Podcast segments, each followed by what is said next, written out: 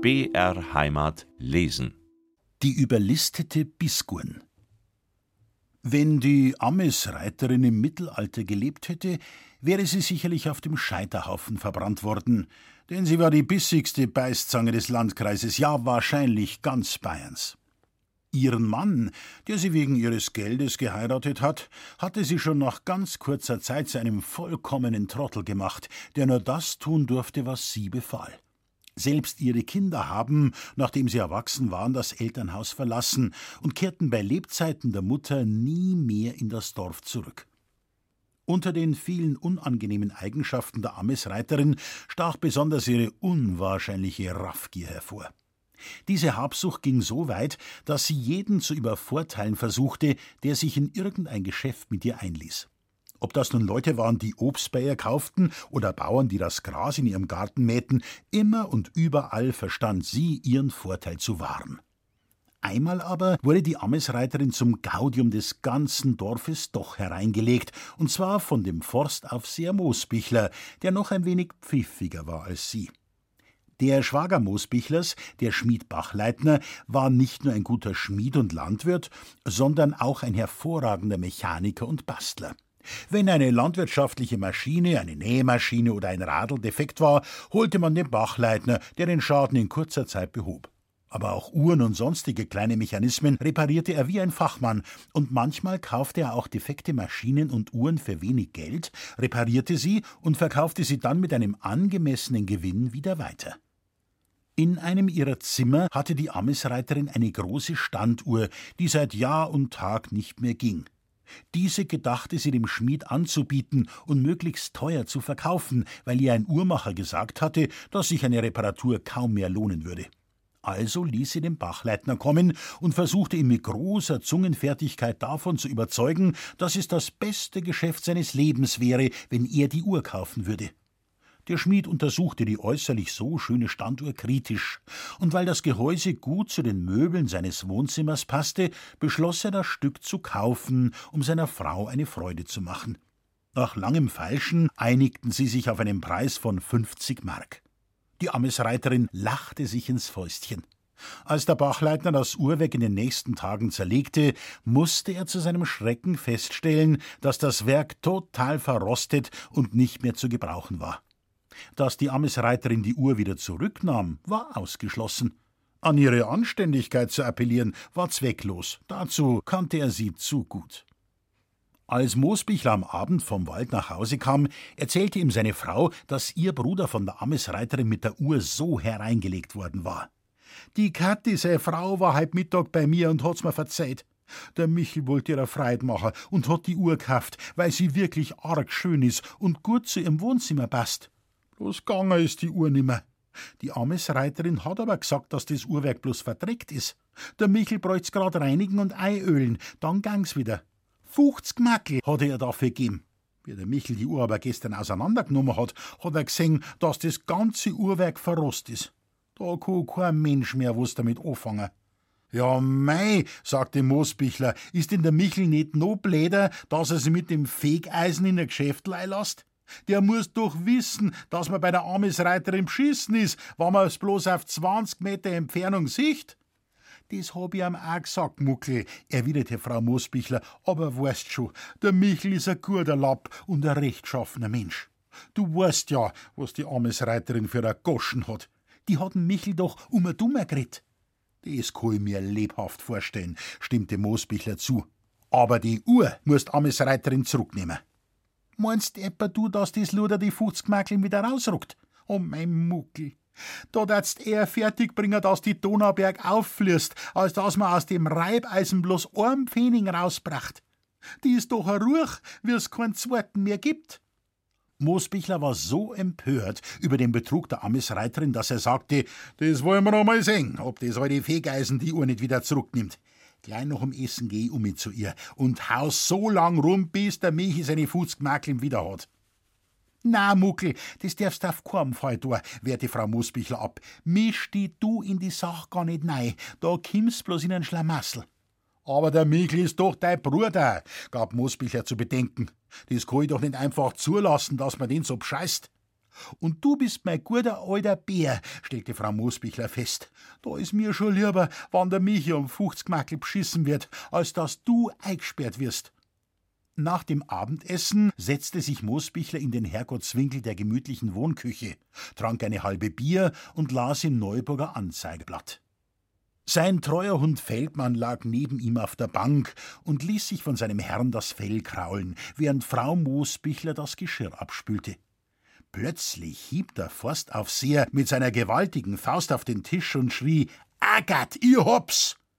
Erschrocken fuhr der Hund in die Höhe, und Frau Moosbichler ließ vor Schreck das Besteck fallen, das sie gerade abtrocknete.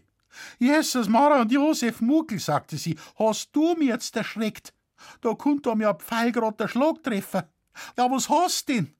Ich wollte nicht erschrecken, Agat, entschuldigte sich Moosbichler, aber ich weiß jetzt, wie wir das machen, dass die Amesreiterin die Uhr wieder zurücknimmt. Aber nicht mit Gewalt, Muckel mahnte die besorgte Frau. Na, nicht mit Gewalt, aber mit List, erwiderte Moosbichler und entwickelte seiner Frau ausführlich den Plan, den er sich ausgedacht hatte. Meinst, dass die da drauf reifällt? zweifelte Frau Moosbichler. Aber du hast schon recht, Muckel. Ihr Geldgier ist stärker wie ihr Schlauheit. Probieren kannst es ja einmal. Gehst halt morgen um mit zum Michel und sagst das ihm. Morgen? Na, da geh ich schon gleich um mit zu ihm. Es ist ja gar nicht weit. Bei diesen Worten erhob er sich, nahm seinen Hut und verließ das Haus. Nachdem er seinen Schwager begrüßt hatte, sagte er: Die Agat hat mir verzeiht, Michel, dass die die Amesreiterin mit der Uhr so reingelegt hat. Der Schmied sah den Mann seiner Schwester misstrauisch an und meinte: Wäre dicke Muckel, willst du mir jetzt recht der Blecker? Aber das sag ich dir. Wenn's das tust, dann hau ich dir meinen größten Vorschlaghammer auf den Detz. Was meinst, was ich für eine Wut im Bauch hab? Moosbichler lachte dröhnend und meinte scheinheilig.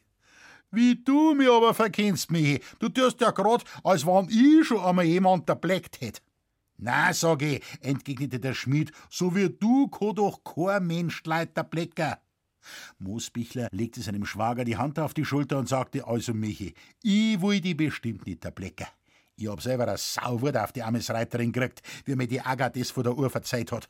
Und da hab ich mir jetzt einen Plan ausdenkt, wie mir dem Mistviech die 50 Makeln wieder rauslocken können. Von der krieg ich kein Makel nimmer, sagte der Schmied. Was die geschrormaulert Heppen einmal in ihre habgierigen Krallen hat, kann ja der Teufel nimmer ausreißen. Der Forstaufseher hielt seinem Schwager die Hand hin und fragte: Wetten, dass die Amesreiterin die Uhr wieder zurücknimmt und dass du dein Geld wieder kriegst? Sogar mehr, als was du dafür zahlt hast? Was du dir einbolzt, Muckel, sagte der Schmied. Er lernt bei Dims die Kur draus dem Steuers Zitter spielen, als dass die alte Ruch ihm bloß ein Pfennig wieder rausruckt. Wenn's das fertig bringst, Muckel, dass die das Geld zurückzahlt, dann kehren die 50 Mackeln dir. Weißt, mir ist ihnen die Fuß gemackeln, aber mir stinkt da so saumasse, dass die alte Schraum das Geld hat. Na, Michel, wehrte Moosbichler ab, das Geld gehört dir, das da die mir nicht annehmen. Aber wenn mein Plan durchgeht, nachher kannst du ein Tragel Bier zahlen für uns zwei und eine Flaschen Kirschlikör für deine Katte und mein Agat. Das sauft man dann miteinander. Der Schmied schlug kräftig in Moosbichlers Hand und sagte, gut schon, Muckel, das tue ich gern. Aber jetzt darf mir mal interessieren, was das für ein Plan ist. Geh, ruck mal raus damit. Als Moosbichler seinem Schwager den Plan umständlich auseinandergesetzt hatte, schlug sich der Bachleitner aufs Knie, dann drosch er dem Forstaufseher auf die Schulter und schrie: Du bist doch ein Mordskerlmuckel, ein ganzer Odrader Bazi. Also auf das war ich nie nicht gekommen. Aber so geht's, Muckel. Auf die Weise nimmt die ganz bestimmt die Uhr zurück und ruckt mit dem Gerstl raus. Geh nur gleich um zu der Beißzang und frag's. Weil bei der Amesreiterin noch Licht brannte, klopfte Moosbichler an den Fensterladen. Gleich darauf wurde die Haustür geöffnet und mit keifender Stimme fragte die Frau: Was ist? Wer ist da? Ich bin's, Amesreiterin, der Moosbichler Muckel. Ich hätte bloß was fragen wollen, Amesreiterin. Musst da so spät kommen? Hättest nicht bis morgen Zeit gehabt, belferte sie. Aber weil sie sehr neugierig war, fragte sie doch, was willst du nachher wissen, hä? Moosbichler tat recht geheimnisvoll und fragte, Amesreiterin, hast du dem Schmied eine Standuhr verkauft? Ja, antwortete die Biskuren. Warum willst du das wissen? Was geht denn die so? Ja, der Schmied hat die Uhr nämlich repariert, sagte der Forstaufseher, und ich will's kaufen, weil's wirklich ein Prachtstickel ist und gut in unser Wohnstum passen hat. Ich hätt bloß gern gewusst, was er dir zahlt hat, denn er verlangt 150 Mackel von mir. Was? schrie die Amesreiterin. 150 Mackel verlangt der ausgeschammte Kerl. Und mir hat er 50 Mackel gegeben. Na, das geht auf gar keinen Fall. Der muss mir die Uhr wieder rausgeben. Gleich geh ich um mit zu ihm und hol's wieder. Und schon rannte sie los zum Bachleitnerhof, so dass Moosbichler kaum mit ihr Schritt halten konnte. Ohne anzuklopfen, stürmte sie in die Stube und verlangte mit großem Wortschwall ihre Uhr zurück. Der Schmied grinste und meinte, Kauft is kauft, armes Reiterin. Wir haben den Preis ausgemacht und du hast dein Geld gekriegt. Also kehrt die Uhr mir. Ganz außer sich schrie die Biskuren schrill. Das gut nicht, du hast mir die Uhr hinterließ die Andruck für ein Spuckgeld, denn du hast genau gewusst, dass sie dreimal so viel wert ist. Wenn du die Uhr nicht zurückgibst, nimm ich einen Rechtsanwalt. Ich weiß vom Moosbichler, dass du für ihm 150 Makel verlangt hast. Nun tat der Bachleitner so, als ob er durch diese Drohung eingeschüchtert wäre und sagte, äh, weißt, armes Reiterin, da kannst du mit dem Gericht nichts machen, weil ich im Recht bin.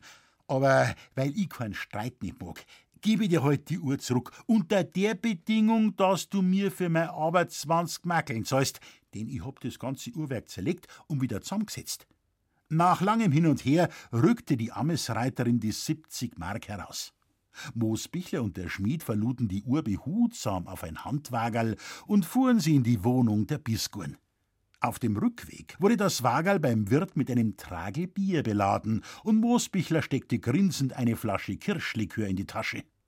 Dann holte der Forstaufseher seine Frau, und so kam es, dass der alte Nachtwächter Hans Giergel dachte, der Schmied habe das große Los gewonnen, weil im Wohnzimmer des Bachleitenanwesens nachts um ein Uhr noch Licht brannte und dröhnendes Gelächter zu hören war. Frau Musbichler und die Frau des Schmiedes aber bekamen in dieser Nacht den ersten Schwips ihres Lebens von dem Kirschlikör.